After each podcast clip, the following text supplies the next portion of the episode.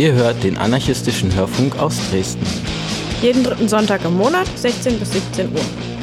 Bei Coloradio auf 99,3 und 98,4 MHz. Wir reden über anarchistische und antiautoritäre Ideen in Theorie und Praxis, Geschichte und Gegenwart.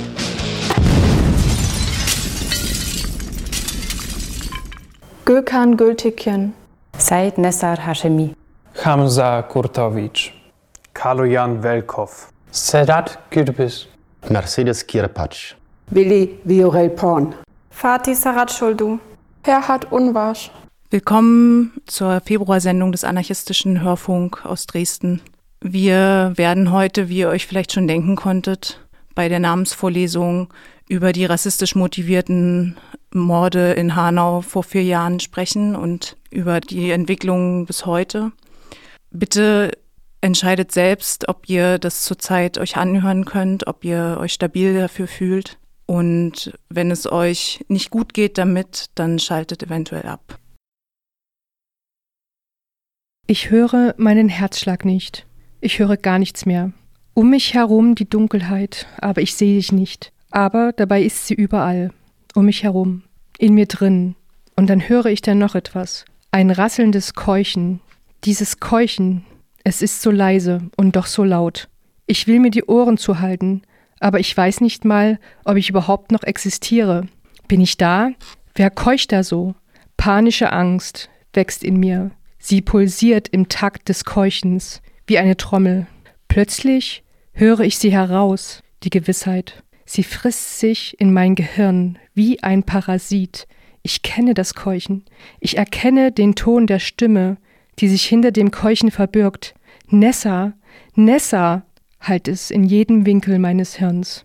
Mein kleiner Bruder, er ist mein kleiner Bruder, der da keucht, dessen Lunge rasselt, und bevor ich den Wahnsinn begreifen kann, begreifen kann, was hier passiert, bewusst realisieren kann, was wahr ist, gibt mein Bewusstsein auf. Leere. Ich bin weg. Ich kann nicht mehr hören, wie das Keuchen leiser wird und aufhört und dann wache ich auf. Das war ein Zitat aus dem Buch Der Tag, an dem ich sterben sollte, wie der Terror in Hanau mein Leben für immer verändert hat. Geschrieben von Said Edris Hashemi, erschienen 2024. Die rassistisch motivierten Morde in Hanau liegen jetzt vier Jahre zurück. In Politik und Medien wurden damals diese Morde oft als Zäsur beschrieben. Und für das Leben der Angehörigen war das auf jeden Fall eine Zäsur. Aber die Frage stellt sich, ob es gesellschaftlich wirklich eine Zäsur war, die, wie es angekündigt war. Weil Rassismus und rechter Terror haben Geschichte und Kontinuität in Deutschland. Und Aufmerksamkeit wird immer nur kurzfristig gewährt. Erinnerungen, Aufklärung und Veränderungen werden häufig oder meistens durch die Betroffenen und die Angehörigen vorangetrieben und angestoßen. Wir wollen uns deswegen heute auf, mit den Betroffenen und Angehörigen beschäftigen und dem, was sie ähm, zur Aufklärung und zum Erinnern und zur Veränderung beitragen. In der heutigen Sendung werden wir ein Interview mit Neuros führen und euch zur Verfügung stellen, die das genannte Buch vorstellen.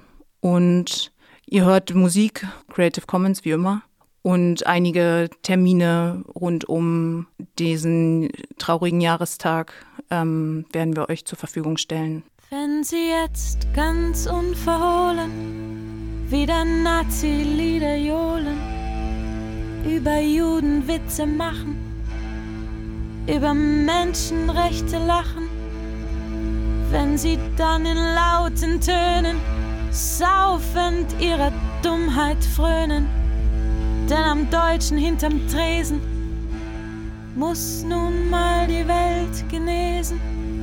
Dann steh auf und misch dich ein, sage nein. Meistens rückt dann ein Herr wichtig, die Geschichte wieder richtig, faselt von der Auschwitz-Lüge. Leider kennt man's zur Genüge. Mach dich stark und misch dich ein. Zeig es diesem dummen Schwein, sage nein. Ob als Penner oder Sänger, Banker oder Müßiggänger, ob als Schüler oder Lehrer, Hausfrau oder Straßenkehrer, ob du sechs bist oder hundert, Sei nicht nur erschreckt, verwundert, tobe, zürne, misch dich ein, sage nein. Wenn aufgeblasene Herren dir galant den Weg versperren, ihre Blicke unterlallen, nur in deinen Ausschnitt fallen, wenn sie prahlen von der Alten, die sie sich zu Hause halten. Denn das Weib ist nur was wert, wieder einst an Heim und Herd. Tritt nicht ein in den Verein, sage nein. Und wenn sie in deiner Schule plötzlich lästern über Schwule, schwarze Kinder wissen lassen, wie sie andere Rassen hassen, Lehrer anstatt auszusterben, Europa wieder braun verfärben, dann hab keine Angst zu schreien, sage nein, ob als Penner oder Sänger, Banker oder Müßiggänger, ob als Schüler oder Lehrer, Hausfrau oder Straßenkehrer, ob du sechs bist oder hundert. Sei nicht nur erschreckt, verwundert, tobe, zürne, misch dich ein, sage nein. Ob als Penner oder Sänger, Banker oder Müßiggänger, ob als Schüler oder Lehrer, Hausfrau oder Straßenkehrer, ob du sechs bist oder hundert. Sei nicht nur erschreckt, verwundert, tobe, zürne, misch dich ein, sage nein. Das war ein Lied von Konstantin Wecker und Anna Wiedauer mit dem Titel Sage Nein. Ihr werdet es dann wie immer in den Sendungsnotizen finden. Im folgenden Teil der Sendung wollen wir euch ein Interview vorspielen, was wir am 15. Februar vorproduziert haben mit Nuros von der Initiative 19. Februar Hanau. Die Initiative 19. Februar hatte sich 2020 nach dem rechtsterroristischen Anschlag auf neun Menschen in Hanau gegründet, um sich bei Mahnwachen, Kundgebungen und Beerdigungen ein Versprechen zu geben, nämlich den Namen der Opfer nicht zu vergessen, sich nicht allein zu lassen und die Geschehnisse nicht bei folgenloser Betroffenheit bleiben zu lassen. Und dem Versprechen sind sie sich treu geblieben und davon und viel mehr werden wir jetzt im folgenden Interview hören. Ich spreche jetzt mit Nevros von der Initiative 19. Februar aus Hanau, die mit ihrer Arbeit nach dem rechtsterroristischen Attentat an ihren Angehörigen seitdem unermüdlich daran gearbeitet haben, Aufklärung und Konsequenzen nach der Tat zu fordern. Hallo, kannst du dich kurz selbst vorstellen? Nevros Duman von der Initiative 19. Februar Hanau. Bist du von Anfang an in der Initiative gewesen oder später dazugekommen? Ich bin von Anfang an in der Initiative, ja. Magst du mir jetzt sagen, was die Initiative für dich bedeutet? Wir haben die Initiative 19. Februar Hanau direkt nach dem rassistischen Terroranschlag äh, gegründet, um gemeinsam mit Betroffenen, mit Angehörigen für Erinnerung, Gerechtigkeit, Aufklärung und Konsequenzen zu kämpfen. Und seit vier Jahren beschäftigen wir uns hauptsächlich mit diesen vier Themen. Das rechtsterroristische Attentat ist ja jetzt vier Jahre her. Kannst du sagen, was sich in der Zeit für dich verändert hat und was vielleicht auch gleich geblieben ist? Ich denke, wir haben in den letzten vier Jahren, ähm, und zwar auch relativ schnell, es geschafft, die äh, mit Say Their Names die Namen der Opfer im Mittelpunkt zu stellen, dass sie bekannt sind, dass ähm, überall erinnert wird und haben ähm, von Anfang an selber ähm, ähm, Aufklärungsarbeit geleistet. Wir haben selbst recherchiert, selbst ermittelt, die Angehörigen haben Anzeigen gestellt und wir haben sehr, sehr viel, was in dieser Nacht und danach geschehen ist an Skandalen, ähm, in die Öffentlichkeit herangetragen. Wir haben einen Untersuchungsausschuss zwingen können und ich denke, in Richtung ähm, Erinnerung haben wir viel gemacht. Und aber was nach vier Jahren immer noch gleich geblieben ist, dass die politischen Verantwortlichen und die Behörden einfach überhaupt keine Verantwortung übernommen haben. Ja, mhm. dass sie die Versäumnisse, die Fehler nicht beim Namen genannt haben, dass der Untersuchungsausschuss zwar alles, ähm, was quasi Angehörige von Anfang an gesagt haben, im Grunde genommen bestätigt hat, aber die Behörden und das Innenministerium nicht imstande sind und nicht gewillt sind, diese Versäumnisse und Fehler auch beim Namen zu benennen und die Verantwortlichen zur Rechenschaft zu ziehen. Das ist leider etwas, was nach, nach wie vor nicht geschehen ist. Ja, da würde ich auch gleich gerne nochmal dazu kommen. Genau, du hast es schon angesprochen. Ihr habt den Untersuchungsausschuss erzwungen, ihr habt da unglaublich dafür gekämpft und der hat jetzt über zwei Jahre getagt. Er war bei vielen Sitzungen dabei oder bei allen und jetzt ist der Abschlussbericht ja auch erschienen. Was ist deine Perspektive darauf? Ihr hattet zehn Forderungen aufgestellt. Trotzdem wurde ja immer noch die Polizeiarbeit als gut befunden. Ihr wurdet teilweise immer noch mit Ignoranz behandelt. Und ja, jetzt nachdem der Abschlussbericht erschienen ist, was ist deine Perspektive? Also ich denke, ähm, dass ähm, es eine gesamtgesellschaftliche Verantwortung ist und auch von der Politik, es einfach nicht so hinzunehmen. Ja, ähm, die Angehörigen mussten leider selbst diese Aufklärungs- und Recherchearbeit machen und selber Anzeigen stellen, damit überhaupt was passiert. Und heute, wo wir wissen, dass der Notausgang äh, verschlossen war, dass der Notruf nicht ähm, erreichbar war, dass das Problem äh, lange bekannt war, dass der Innenminister ein Jahr lang die Öffentlichkeit getäuscht hat, dass ähm, der Umgang mit den Angehörigen, dass all das bewiesen wurde und es ähm, aber die Politik einfach darin keine Verantwortung übernehmen möchte für das, was am 19. Februar geschehen ist. Und das ist etwas, was einfach nicht akzeptabel ist, zu sagen, ja, das war so, ja, am, äh, in der Tat nach und danach, das, das war so, ähm, aber das nicht als ähm, Fehler anzuerkennen und zu sagen, wir haben an dem Tag versagt, wir haben, wir hätten diese Morde eigentlich verhindern müssen, ähm, aber wir haben den Täter nicht ernst genommen, der sich ja bei den Behörden gemeldet hat vorher, ja. Also das anzuerkennen, das äh, einzusehen, einzugestehen, was da passiert ist, dass wir trotz dieser gesamten Öffentlichkeitsarbeit, trotz dieser großen Anteilnahme aus der Politik, trotz der Beweislage, dass quasi da kein Druck von der politischen Ebene gibt, zu sagen, aber das muss auch als solches anerkannt werden und äh, ähm, das muss ähm, lückenlos aufgeklärt werden und aufgearbeitet werden. Das ist etwas, was wirklich nicht akzeptabel ist und was auch, was man, äh, wo man nicht erwarten kann, dass es allein die An Verantwortung der Angehörigen ist, irgendwie da ähm, weiterhin Druck zu machen, sondern es ist, es ist eine Frage an die Gesellschaft und an die gesamte Politik. Ähm, ihr wisst jetzt, was geschehen ist, aber was, was, warum, warum unternimmt ihr nichts? Wieso wird es nicht zugegeben? Also auch sowas resultiert daraus. Ja, also daran anschließend, es ist ja eh schon super viel für euch verlangt, überhaupt mit dem Schmerz umzugehen, mit der Situation umzugehen und dann diese ganze Aufklärungsarbeit zu leisten. Und ich habe mich gefragt, ihr habt ja wirklich mit den höchst amtierenden PolitikerInnen des Landes gesprochen, wie Steinmeier, Olaf Scholz, Annalena Baerbock, um da nur einige zu nennen. Und trotzdem ist da ja nicht viel mehr an Konsequenzen passiert als Lippenbekenntnisse.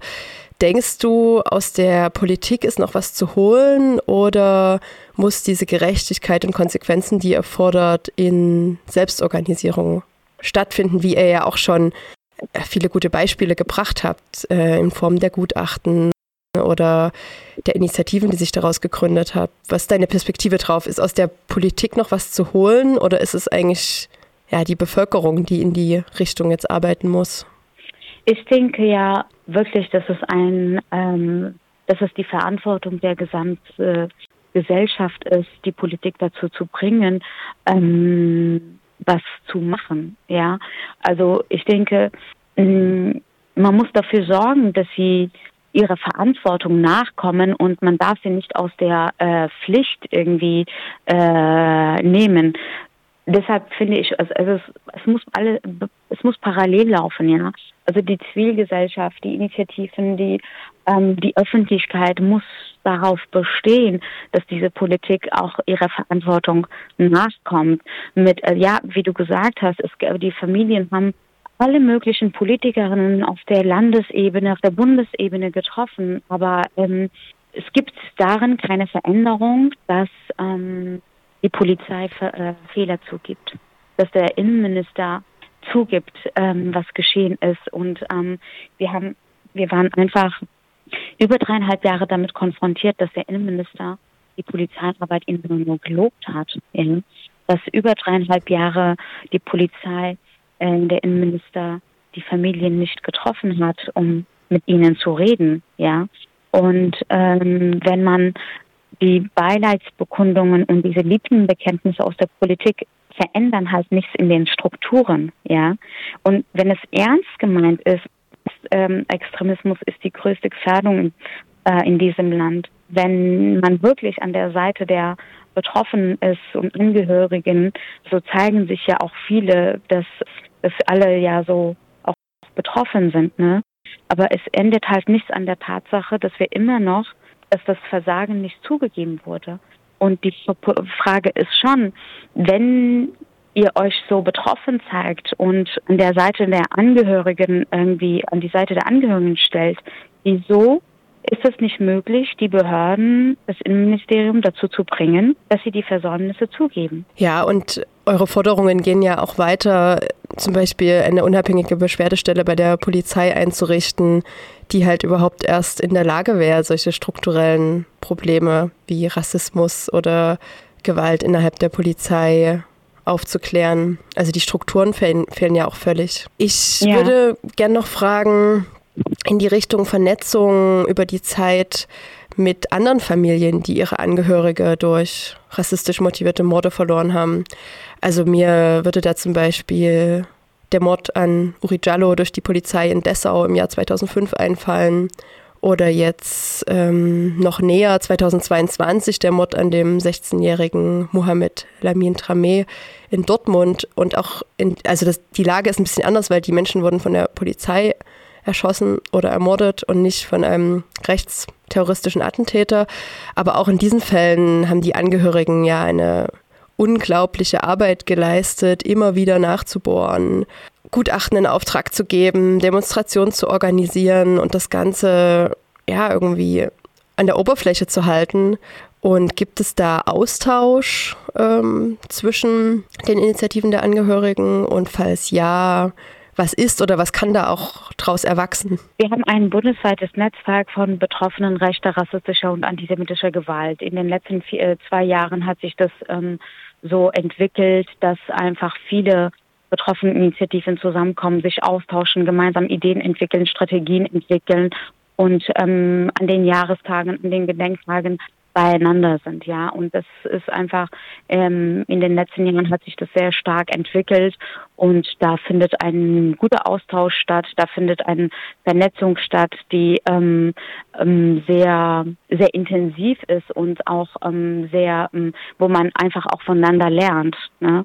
Und ähm, wir sind an diesem Netzwerk dran und wir sind Teil des Netzwerkes und es ist von Dortmund bis München, Halle, Hanau, äh, Kassel, Berlin, also so Betroffene von einfach unterschiedlichsten Orten, die zusammenkommen, sich austauschen und Strategien entwickeln.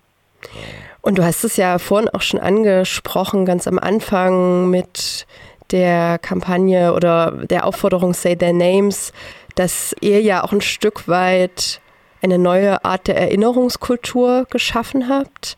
Ist das auch aus so einer Vernetzung heraus und aus dem Lernen aus der Vergangenheit entstanden? Also wie hat sich die Erinnerungskultur durch eure Arbeit verändert? Als wir ähm, zwei Tage nach dem Anschlag angefangen haben, die Namen in der Öffentlichkeit laut zu sagen, ähm, war uns das bewusst, was äh, in der Vergangenheit auch geschehen ist. Ja, also wir haben als wir haben als Initiative im Grunde genommen auf die Erfahrungen der Initiativen der Betroffenen davor auch aufgebaut, ja. Also, dass wir wussten, wie wichtig es ist, die Namen und die Perspektiven der Betroffenen in den Mittelpunkt zu stellen, die Namen zu sagen, dass die gesamte Öffentlichkeit, die Gesellschaft die Namen der Opfer sagt und nicht die der Täter. Und das ist, glaube ich, etwas, wo man natürlich sagen kann, wir haben aus den Erfahrungen der Initiativen davor gelernt, ja, und wir waren auch äh, äh, in Kontakt mit ähm, mit äh, Betroffenen und mit Initiativen. Wir haben davon gelernt, was die Betroffenen des NSU auch die ganze Zeit gesagt haben. Wieso sagen alle die Namen der? Wieso sind die Täter so krass im Mittelpunkt und nicht die Opfer, ja? Und das haben wir versucht mit Hanau ein Stück weit auch ähm, zu verändern. Ja, und das hat ja in meiner Perspektive ziemlich gut geklappt dass eigentlich niemand ja. den Namen des Täters kennt und die Namen ja. der Ermordeten sehr präsent sind. Also auch hier in Dresden gibt es Graffitis mit den ja. Namen und ähm, gab es immer wieder diese Plakat- und Posteraktionen mit den Konterfeien und den Namen drunter. Magst du mir erzählen, an was ihr gerade arbeitet und was vielleicht auch für Projekte entstanden sind aus der Initiative? Ja, in den letzten vier Jahren ist, ähm, haben wir versucht, die Erinnerung und die Aufklärungsarbeit in mit unterschiedlichen Instrumenten auch mm, in die Gesellschaft heranzutragen. Ne? Also wir haben das äh, die Ausstellung vom Forensic Architecture, die geht ja auch weiter. Die ist ab März in Stuttgart, ab Mai in äh, parallel in Würzburg. Wir haben das Theaterstück Entenau-Hanau wo es um das Versagen in der Taten und danach geht, was auch auf der Tour ist. Wir haben die zwei Bücher der Angehörigen von Chetin Gültekin und Said Idris Hashemi, die erst dieses Jahr ihre Bücher rausgebracht haben. Also es, wir versuchen auf unterschiedlichen Ebenen nach wie vor das Thema hochzuhalten und Präsenz zu halten. Und natürlich sind wir auch gerade sehr stark mit dem 17. Februar beschäftigt, weil da findet die bundesweite Demo zum ersten Mal eine bundesweite Demonstration in Hanau statt. Und wir wollen einfach so, dass ganz viele Menschen nach Hanau kommen, um auch den Behörden der Politik zu zeigen, es ist nicht vergessen und wir lassen es nicht zu, dass die Fehler einfach so einfach so hingenommen werden und nichts passiert, ja. Und am 19. Februar haben wir wieder einen Gedenktag ähm, und das, damit sind wir einfach gerade beschäftigt. Ja, du hast jetzt die Überleitung zu dem 19. Februar 2024 schon selbst gebracht. Äh, es gibt ja dieses offizielle stille Gedenken, so wie ich das jetzt gerade mitbekommen habe, wollt ihr eigentlich eher ein lautes und sichtbares Gedenken. Wie, wie fühlt sich das an, dass die Stadt diese Feier plant? Es gab ja schon unterschiedliche Stimmen von Angehörigen auch in der Öffentlichkeit, dass man enttäuscht ist darüber, dass kein ähm, offizielles Gedenkfeier auf dem Marktplatz stattfindet. Und nun gibt es äh, stilles Gedenken auf dem Friedhof. Und das ist einfach, das zeigt einfach auch nochmal, dass ähm, Erinnerung und das Gedenken am 19. Februar ähm, mit offizieller Seite einfach auch immer in Verhandlung bleibt, ja. Und ähm, es ist aber auch nicht das Einzige, was an dem Tag passiert. Ne? Also seit ähm, die letzten drei Jahre waren wir immer auch abends zu ähm, Tatzeiten in beiden Tatorten. Und das wird auch dieses Jahr stattfinden. Und wir haben am Samstag, am 17. Februar, die große Gedenkdemonstration, was, glaube ich, einfach auch sehr wichtig ist für alle. Mhm. Vielleicht kannst du die Hard Facts dazu nochmal ansagen. Also wann beginnt die Demonstration und wo? Die Demo beginnt ähm, um 14 Uhr am Kurt-Schumacher-Platz in Kisselstadt. Das ist der zweite Tatort. Und wir werden von dort äh, Richtung Innenstadt laufen, am Heumarkt vorbei, das ist der äh, erste Tatort und werden auf dem Marktplatz die zentrale Kundgebung halten mit äh, Redebeiträgen von Angehörigen aus Hanau, aus Dortmund, aus Halle, aus München. Und ja, als abschließende Frage vielleicht, diese ganze Arbeit kostet ja auch neben Zeit und Energie auch Geld. Braucht ihr gerade noch irgendwelche Unterstützung? Habt ihr irgendeine Kampagne, für die ihr Spenden sammelt oder anderweitig um Unterstützung fragt? Alles, was wir in der Initiative machen, ist ähm, basiert auf Spenden auch, ne?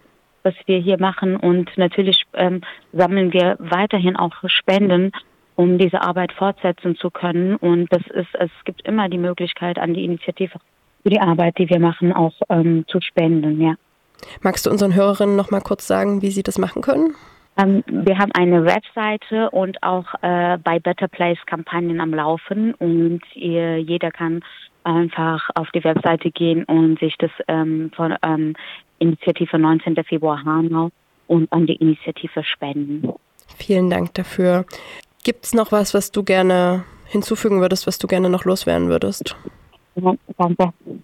Ich muss jetzt weitermachen. Okay. Dann danke ich dir sehr, sehr herzlich für das Interview. Danke, dass du dir Zeit genommen hast. Und ja, danke für eure wichtige Arbeit. Und ich wünsche euch, aber eigentlich auch uns allen, dass daraus noch mehr erwächst. Noch mehr Gerechtigkeit. Danke, hoffentlich, ja. Danke. Tschüss. Ciao, ciao.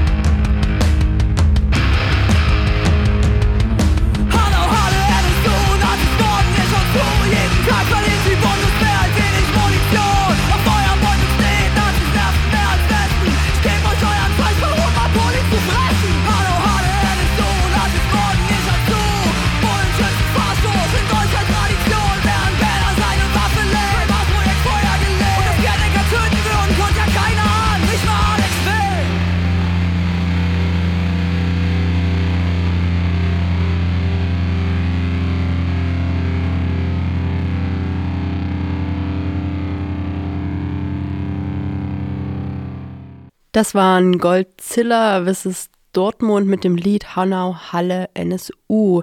Davor haben wir ein Interview gehört, was ich am 15. Februar mit Nuros von der Initiative 19. Februar Hanau vorproduziert habe. Und somit sind wir jetzt schon bei den Buchvorstellungen angelangt. Im Interview wurde schon kurz darauf verwiesen, dass zwei Menschen, die auch selber Angehörige verloren haben bei dem rechtsterroristischen Anschlag in Hanau, dieses Jahr Bücher geschrieben und rausgegeben haben. Cora, hast du Lust, uns was zu den Büchern zu erzählen? Sehr gern. Also das erste Buch, über was wir reden oder euch das kurz vorstellen möchten, heißt Geboren, aufgewachsen und ermordet in Deutschland. Rassismus tötet. Eine bewegende Geschichte und ein aufrüttelnder Appell. Das Buch wurde geschrieben von Chitin Gültekin, und es erzählt die berührende Geschichte seines Bruders und zeigt, wir sind nicht in Anführungsstrichen die anderen, wir sind ein Teil der deutschen Gesellschaft. Gökhan Gültekin, also sein Bruder, wurde 1982 in Hanau geboren und die Eltern stammen aus der Türkei. Vor dem Anschlag war er bereits zweimal knapp den Tod entkommen und hatte sich immer wieder ins Leben gekämpft und nie seine positive Art verloren. Doch am 19. Februar 2020 überlebte er nicht. Für die Angehörigen beginnt damit ein Albtraum und die Familie ist zerrissen zwischen Trauer und dem Kampf um Gerechtigkeit, denn immer wieder kommen eben neue Versäumnisse der Behörden ans Licht. Und seitdem setzt sich Chetin Gültekin dafür ein, dass die Opfer und deren Geschichte eben nie vergessen werden und kämpft unermüdlich gegen den tief verwurzelten Rassismus in Deutschland. Das Buch ist in der Erstauflage 2024 im Januar erschienen im Heine Verlag. Genau, und das zweite Buch, davon haben wir ja auch schon ein Zitat gehört, heißt An dem Tag, an dem ich sterben sollte, von Seyd Idris Hashemi. Und das ist zusammenfassend wie folgt beschrieben. Hanau, 19. Februar 2020. Ein Rechtsextremist erschießt an mehreren Tatorten neun Menschen aus rassistischen Motiven. Weitere werden schwer verletzt. Unter ihnen der damals 23-jährige Seyd Idris Hashemi und sein 21-jähriger Bruder Seyd Nessa sowie weitere Freundinnen. Idris, der am Hals getroffen, überlebt nur knapp. Sein Bruder stirbt vor Ort. Jede Hilfe kommt zu spät. Wenige Sekunden, die alles verändern. Nicht nur im Leben der Betroffenen, sondern Gesamtgesellschaft. Hanau löst eine wichtige Debatte aus über Diskriminierung, rechten Terror in diesem Land, den Polizeiapparat und die Chancen für Deutschland. Etris Geschichte ist der wohl persönlichste Bericht des Überlebenden eines Attentats, das Deutschland für immer verändert hat. Auch das Buch ist im Januar 2024 in der Erstauflage erschienen im Kampe und Hoffmann Verlag. Und was mir an beiden Büchern aufgefallen ist, ist so dieses, dieser verbindende Moment. Also erstens sind es irgendwie Brüder, die quasi ihre Brüder bei, in dieser Nacht verloren haben. Und ein Thema, was auch beide verbindet, ist das Thema Armut. Also einmal das Thema äh, in der Türkei, als Gültekin, die Gültekins nach Deutschland kamen, eben aufgrund von Armut, um sich hier in Deutschland eine neue Zukunft aufzubauen. Und die Hashemi sind halt in Kesselstadt in einem sogenannten, so wie sie es selber nennen, Afghanenblock groß geworden. Und da würde ich euch gerne noch mal ein Zitat vorlesen. Denn was uns einte, war unsere Armut. Ob im Kackhaus, das, das, ist, das ist eine Bezeichnung für einen Wohnblock, in dem vorwiegend Deutsche wohnten und was braun gestrichen war. Also, ob im Kackhaus oder im Afghanerblock. Und vielleicht war es eher die Armut, die Kesselstadt zum Hotspot und Feindbild der Behörden machte. Nicht die Tatsache, dass wir in Anführungsstrichen Ausländer waren. Also die auch, aber nicht nur. Was der Polizei von allem Angst machte, sie abstieß und vielleicht insgeheim verstörte, war, dass wir in Armut lebten. Das war egal, ob du Afghane, Sinto oder Jugo warst. Du warst in erster Linie ein Junge aus den Blocks. Und die hatten Probleme aber hielten auch zusammen. Und was mir noch aufgefallen ist, ähm, ist dieses, dieses Thema oder wie äh, unglaublich anstrengend ist für Menschen, die nach Deutschland kommen, immer so diesen Anschein zu wirken, es besonders gut machen zu wollen. Also diese ganzen Vorurteile, die Migrantinnen erleben, von der deutschen Gesellschaft aufbrechen zu wollen. Also besonders gut in allen zu sein, besonders pünktlich zu sein, besonders gut in der Schule zu sein und das immer noch besser als die deutschen Kinder oder deutschen Kolleginnen. Und auch da würde ich euch gerne noch ein Zitat vorlesen. Die Vorteile über Migranten stecken in uns allen weil es eine rassistische Gesellschaft ist, in der wir leben. Sie stecken auch in uns Migrantinnen selbst, in denen, die besonders fleißig und rechtschaffen sind, manchmal sogar am stärksten. Ich verstehe den Drang meines Vaters, sich abgrenzen zu wollen und von den in Anführungsstrichen anderen Ausländern, zeigen zu wollen, dass er ein Guter ist. Ich verstehe es und es bricht mir zugleich das Herz. Wie damals nach dem Anschlag als der Oberbürgermeister von Hanau uns besuchte und sein Beileid zu bekunden und Baba ihn aufforderte, sich von seinem Arbeitgeber bestätigen zu lassen, dass er 40 Jahre lang verlässlich gearbeitet hat und das mit so gut wie keinen Krankheitstagen. Wie er ihm erklärte, dass auch die Nachbarn bestätigen können, wie gut die Hashemis integriert sind. Ich verstehe es und es bricht mir das Herz und es macht mich wütend. Und das war halt so ein Punkt, der mir aufgefallen ist bei beiden Geschichten, dass das einfach so ein Thema ist und stark auch die Menschen prägt. Ähm, genau, ich würde auch gerne noch ein Zitat vorlesen aus dem Buch, was dann jetzt so von dem Persönlichen so ein bisschen überleitet zum Politischen. Und zwar ist das auch aus dem Buch ähm, von Idris Hashemi und er beschreibt eine Situation während des Untersuchungsausschusses. Hier das Zitat. Denn während der vier Stunden, die wir gemeinsam in diesem Saal sitzen, wird er sich nicht einmal zu mir und den anderen Hinterbliebenen um umdrehen und uns zu keinem Zeitpunkt ins Gesicht blicken. Nicht als er Beileid bekundet, nicht als er erklärt, dass nichts unseren Schmerz lindern könne, egal welche Anstrengungen er oder die Polizei oder die Politik oder vermutlich auch der Heilige Geist unternehmen. Als unersetzlich erscheint er uns zu empfinden, niemals zufrieden, vielleicht sogar als undankbar, weil wir uns nicht endlich in unser Schicksal fügen, weil wir es nicht endlich gut sein lassen können. Reicht doch jetzt langsam. Das lese ich zumindest zwischen den Zeilen seiner Eröffnungsrede, die er zu verlesen beginnt. Es ist ein Plädoyer in der klassischen Art eines Rechtsanwaltes, der er ja auch mal war, bevor er in die Politik ging. eine menschliche Büroklammer. Ja, das ähm, Zitat zeigt wunderbar auf, zeigt wunderbar auf, ähm, wie, wie zwei, die zwei Seiten der Medaille sozusagen mit dem, im Umgang mit diesen rassistischen Morden von, äh, von Hanau. Das eine ist, dass auf der einen Seite, wie vorhin schon erwähnt, das als immer wieder als Zäsur beschrieben wurde, das auch immer wieder als ähm, Veränderungsmoment in der ähm, in unserer Gesellschaft beschrieben wurde. Und auf der anderen Seite, ähm, heutzutage, äh, wenn man heutzutage nach vier Jahren nochmal guckt, ähm, viele rassistische Narrative überlebt haben. Und ja, wenn man die Bilanz zieht, dann muss man sich zwei Ebenen angucken. Das eine ist die politische Ebene. Da hat sich nach Hanau vor allem finanziell einiges getan. Es gab das Demokratiefördergesetz, mit dem die Bundesregierung politische Bildung, Demokratie und Vielfalt fördern und Extremismus vorbeugen wollte. Ähm, das ist ein Gesetz, das dafür sorgen soll, dass entsprechende Projekte ausreichend gefördert werden und Planungssicherheit haben. Es wurde das Präventionsprogramm Demokratie Leben, Leben ähm, ins Leben gerufen, das Initiativen und Engagement vor Ort fördert. Genau, und es gab halt ein relativ umfangreiches Maßnahmenpaket.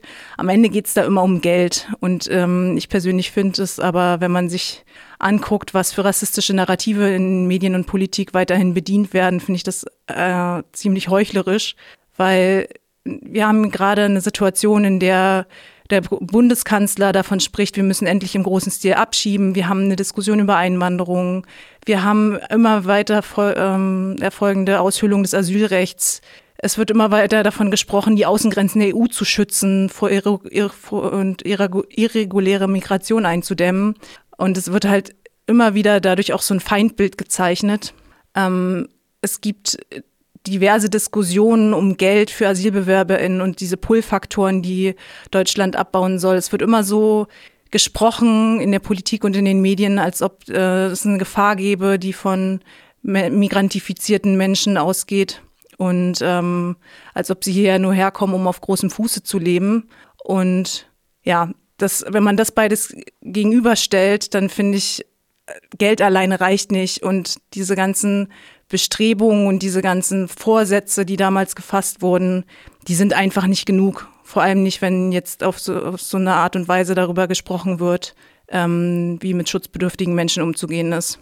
Und ich finde, dass die von dir angesprochenen Diskussionen und rassistischen Bilder auch immer beschreiben, das Problem, das sind die anderen. Das Problem sind nicht wir und unser tief, tief verankerter Rassismus, sondern das Problem sind die anderen. Und das ist so unglaublich, wenn wir uns vergegenwärtigen, dass wir hier in Nazi-Deutschland hatten und dass wir seitdem zig terroristische Anschläge, Übergriffe, und diese tiefsitzende, alltägliche, rassistische Diskriminierung erzeugen. Das Problem sind nicht die anderen, das Problem liegt in uns. Und in diesem Sinne kann ich das, es ist so schwer für mich zu begreifen in dem vorherigen Zitat, dass es so einem Innenminister oder Polizeisprecher unmöglich ist, einfach mal zu sagen, es tut mir leid, ich habe es verkackt. Das ist ja noch nicht mal, ich trete zurück, sondern einfach mal die Empathie und Menschlichkeit zu besitzen, zu sagen, ich bin Teil des Problems, das ist ja der allererste Schritt. Und nicht mal der wird gegangen. Wenn man, äh, ja, auf jeden Fall, sehe ich auch so. Wenn man ähm, sich jetzt anguckt, wenn man so ein bisschen Bilanz zieht auf zivilgesellschaftlicher Ebene, dann ist ja heutzutage ganz präsent in den Medien und auch ganz präsent auf der Straße, dass sehr viele Großdemonstrationen stattfinden. Und Natürlich ist das eine gute Sache, dass viele Menschen auf die Straße gehen, sich gegen Rassismus und Faschismus aussprechen. Das ist erstmal gut, Punkt. Dagegen will ich gar nichts sagen. Und gleichzeitig ähm, fällt aber auch auf, dass es ja in den letzten Jahren schon mehrere und immer wieder kontinuierlich rassistische Morde, antisemitische Übergriffe und Morde ähm, gab. Und ich frage mich halt, wo waren die Menschen in den letzten Jahren? Jetzt jetzt, wo es um diese Korrektivrecherche geht und um diese, die sozusagen den Angriff auf die deutsche Staatsbürgerschaft, da gehen halt ganz viele Menschen auf die Straße und ja, aber wo waren die die letzten Monate und letzten Jahre? Und ich habe so ein bisschen Angst davor oder ja, die Befürchtung, dass das halt wieder so eine kurzfristige Aufmerksamkeit ist und wieder so einen kurzfristigen, kurzfristige, wir sind alle sehr viel, sehr große Antifaschistinnen ähm, Aktion wird und dann wieder einschläft. Im, Im, Vergleich dazu sind migrantisierte, migrantifizierte Menschen mit dieser Bedrohung und dieser Gewalt schon, schon lange konfrontiert. Die ist real, die ist Teil ihres Lebens. Die haben nicht, die haben gar nicht die Wahl oder die, ja, die Wahl, ähm, antirassistische Arbeit voranzutreiben, sondern es ist Teil ihres Lebens, es ist eine Notwendigkeit und kein Hobby. Und ähm, genau, das, diesen, deswegen finde ich, es sollte, sollten nicht nur Demonstrationen abgehalten werden, sondern vor allem sollte darauf geschaut werden, wie können wir die Arbeit und die, ja, die unermüdliche Arbeit von diesen Menschen unterstützen. Wie können wir aufmerksam machen auf ihre Arbeit? Und genau. Und was mir auch noch ähm, auffällt bei den ganzen Demonstrationen, ist, dass sie sich nicht gegen die herrschende Ordnung richten, sondern zum Teil sogar zur Wahlveranstaltung werden für gewisse Parteien. Also wir waren vor kurzem in Dresden auf der Demonstration und da liefen Leute mit der SPD-Flagge rum. Dass die sich dafür nicht schämen, ist seltsam. Ähm, genau. Und ja, der Staat spielt eine wesentliche Rolle bei den rechtsterroristischen Anschlägen und das ähm, wird leider viel zu wenig hervorgehoben dabei. Und ich finde, das ist eine ziemlich gute Überleitung, um nochmal auf die Demonstrationen und Termine zu schauen. Oder Cora, wolltest du noch was zu der Diskussion hinzufügen? Naja, ich weiß nicht, ob das so passt, aber ähm, was mir auch nochmal, also mit, was ihr sagt, ist natürlich, ähm, kann ich total nachvollziehen, was mir auch nochmal in diesem, beim Lesen des Buches aufgefallen ist oder mich gerade sowieso beschäftigt, ist dieses Thema, wie können wir denn Diskriminierung verlernen? Also wir sind irgendwie, wir wissen, dass wir zuhören, hinschauen müssen, dass wir irgendwie uns sensibilisieren müssen für, für so auch so feinstofflichen Rassismus, alltäglichen Rassismus, der uns begegnet. Aber ich frage mich halt, wie wir es schaffen können, vielleicht auch als Gesellschaft, die, also diese Diskriminierung in allen möglichen Facetten, und da rede ich nicht nur von Rassismus, sondern auch von Sexismus und dem Patriarchat, wie wir das verlernen können. Das ist so ein Thema, was mir seit einer ganzen Weile so im Kopf rumspukt und so ergänzend. Ich weiß nicht, wir haben, glaube ich, keine Zeit darüber noch weiter zu diskutieren, aber als offene Frage in den Raum gestellt. Ja, ich hatte jetzt im, in, im Anschluss an das Buch von Said Etris äh, angefangen von Viktor Klemperer ähm, LTI zu lesen, wo es um die Sprache vom Nazi-Deutschland ging. Und ja, das ist so in diesem Themenkomplex, beschäftigt mich das auch gerade sehr, diese ganzen Kontinuitäten in unserer Sprache, in unserer Gesellschaft.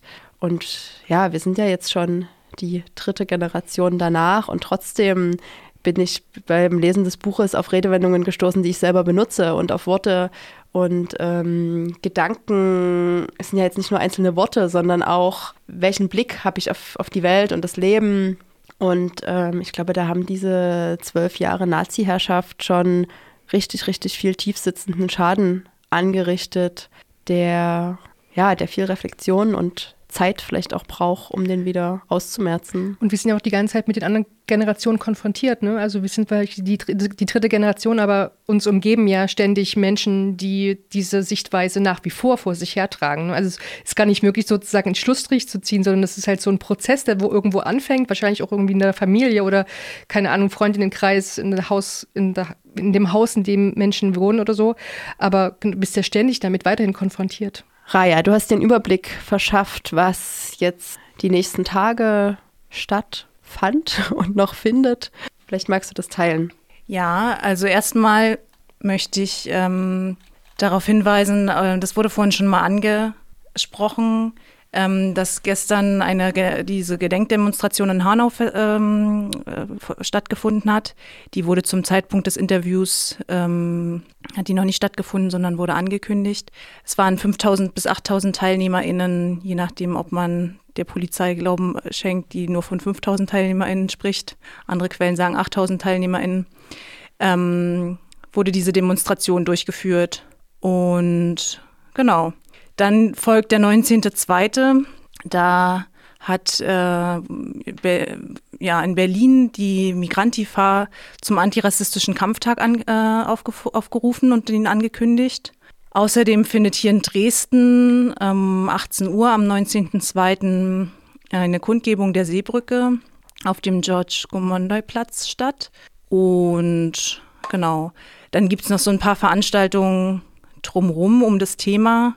Das ist einmal am 21.02., das ist der Mittwoch, am 19 Uhr gibt es einen Vortrag zu der extremen Rechten in Europa. Das findet auch hier in Dresden statt, bei der Wir AG Martin-Luther-Straße. Und in ähm, äh, Stuttgart findet ein Theaterstück statt am 24.02. am Samstag. Das heißt Entnau-Hanau im Theaterhaus T3. Genau. Erwähnenswert ist vielleicht auch noch, dass am 16.03. der Internationale Aktionstag gegen Rassismus und Faschismus ähm, stattfindet. Und ja, weil wir auf die Großdemos schon, hin, ähm, schon zu sprechen kamen und die ja prinzipiell ähm, nicht schlecht sind, äh, sondern einfach die Frage sich stellt, wie, kontinu wie viel Kontinuität daraus erwächst, ähm, sei hier natürlich darauf hingewiesen, weil wir wollen ja, dass daraus Kontinuität erwächst. Ähm, am Sonntag, dem 25.02. um 15 Uhr, ähm, findet die Großdemo Wir sind die Brandmauer wieder in Dresden statt auf dem Neumarkt.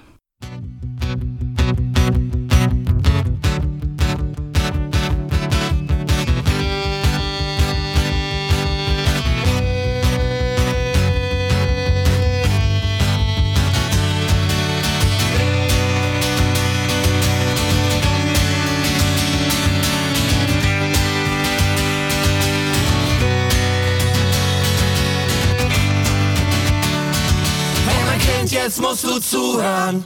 Ich erzähl dir von den Zeiten, von den dunklen deutschen Zeiten, als die Schuld vergessen wurde und die Nazis wieder tobten, als der Staatsschutz mit Faschisten zusammen morden durch das Land zog und Beweise noch vernichtend Hinterbliebenen ins Gesicht hoch und sonst keine Konsequenz zog, als die Menschen vor Europa zu zigtausenden verwesten und die wenigen, die schafften, weiter Angst hatten um ihr Leben, weil da wollten es welche nehmen, denn das Land durchzog Rassismus, mitten durch, durch alle Schichten, als die Bewegung der dagegen so in Ohnmacht wohl erstickte und sonst wenig Hilfe schickte, das alles darfst du nie vergessen, wir müssen lernen aus Geschichten. Und wenn wir da nicht was getan kaum berichten. Wir müssen lernen aus Geschichten. Und mein Kind, du musst dir merken, was passierte, als die Stimmen in den Kehlen, in den Mündern an die Kraft sich doch erinnerten, die sie haben, was zu ändern, als die Armen sich erinnerten, wie sie andere trösten können, wie Menschen in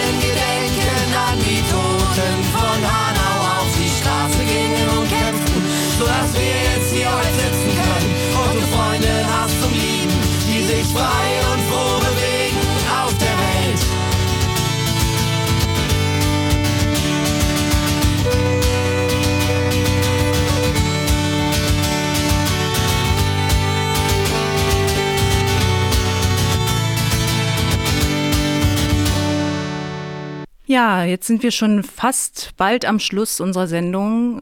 Wir sind jetzt ähm, im Jahr 24, das heißt vier Jahre nach Hanau. Wie schon angedeutet wurde, ähm, hat die versprochene Antirassismusarbeit vor allem in den letzten Jahren ähm, wurde die mit Geld gefördert von der Politik und vor allem durch Angehörige, Betroffene durchgeführt. Und ähm, genau, wir, Gleichzeitig findet in der Politik ein Diskurs statt über Asylpolitik, der von rassistischen Narrativen nur so strotzt. Und unsere Forderung ist auf jeden Fall, dass es über das Geldgeben hinausgeht, die Antirassismusarbeit, die versprochen wurde, dass auf jeden Fall das Mindeste ist, diese rassistischen Narrative einzustellen. Und ähm, genau, wir haben heute über Sprache gesprochen. Auch die spielt dabei eine große Rolle. Das Wie benenne ich Dinge. Und für die Zivilgesellschaft wäre es wichtig, uns wichtig nochmal hervorzuheben, dass Antifaschismus und Antirassismus nicht nur demonstrieren bedeutet, sondern auch die Arbeit und die Perspektiven von Angehörigen zu unterstützen und auch die der Menschen mit Rassismuserfahrung und sich einzusetzen und einzubringen, unabhängig davon, dass wenn gerade ähm, wenn gerade irgendwas ähm, Schwieriges oder Auffälliges passiert ist, dann dass da eine Kontinuität reinkommt. Heute habt ihr Musik gehört, von, die ähm, Creative Commons war. Wir werden natürlich die genannten Links ähm, zur Initiative, zu den Büchern, zu den ähm, Terminen in unseren Sendungsnotizen verlinken und aufführen. Nachzuhören ist unsere Sendung auf a-dresden.de oder freie Radios, freie-radiosnet. Wir sind ein selbstorganisiertes Radio ähm, und senden innerhalb des Coloradio in Dresden. Wir freuen uns über Leute, die Bock haben, mitzumachen, die gerne ähm, was zu sagen haben, beziehungsweise die Themen haben, die sie ins Radio bringen wollen. Und ja, freuen uns über jeden, der irgendwie sich einbringen möchte. Ihr könnt uns dazu schreiben unter, wir sind erreichbar unter ahad, also ahad, at systemli.org. Und wir hören uns dann im März wieder am dritten Sonntag im Monat.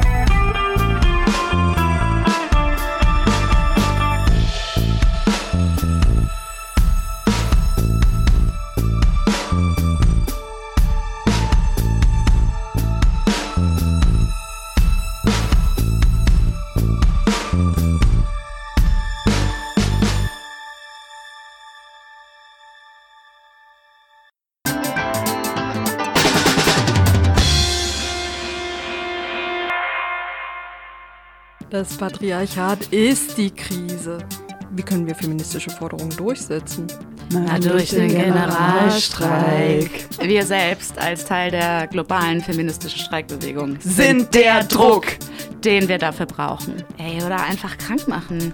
dem Chef den Sekt vom Schreibtisch klauen, jo. uns mit den Kindern abwechseln, der Freundin den Rücken stärken, über den Abwasch streiten, Nein sagen lernen, um Hilfe bitten, Kampfsport üben. Wir wollen alles ganz anders. Ganz andere Beziehungen. Und ein ganz anderes Zusammenleben ohne Ausbeutung und Herrschaft. Ich frage mich, wer streikt denn überhaupt? Ich will dem kapitalistischen Patriarchat ans Bein pinkeln. Streikgespräche. Striking Stories. Eine Kooperation zwischen der AG Feministische Kämpfe der FOU Dresden und dem anarchistischen Hörfunk Dresden. Wir laden Streikende zum Gespräch. Wir wollen wissen, wie kam es zu eurem Streik? Wie organisiert ihr euch? Welche Erfahrungen habt ihr gemacht? Und was haben die mit patriarchalen Geschlechterverhältnissen zu tun? Was können wir als feministische Streikbewegung von euch lernen? Was haben unsere Streiks miteinander zu tun? Und können wir uns vielleicht verbünden? Wenn wir unsere Arbeit verweigern, steht die Welt still. Lasst uns das üben.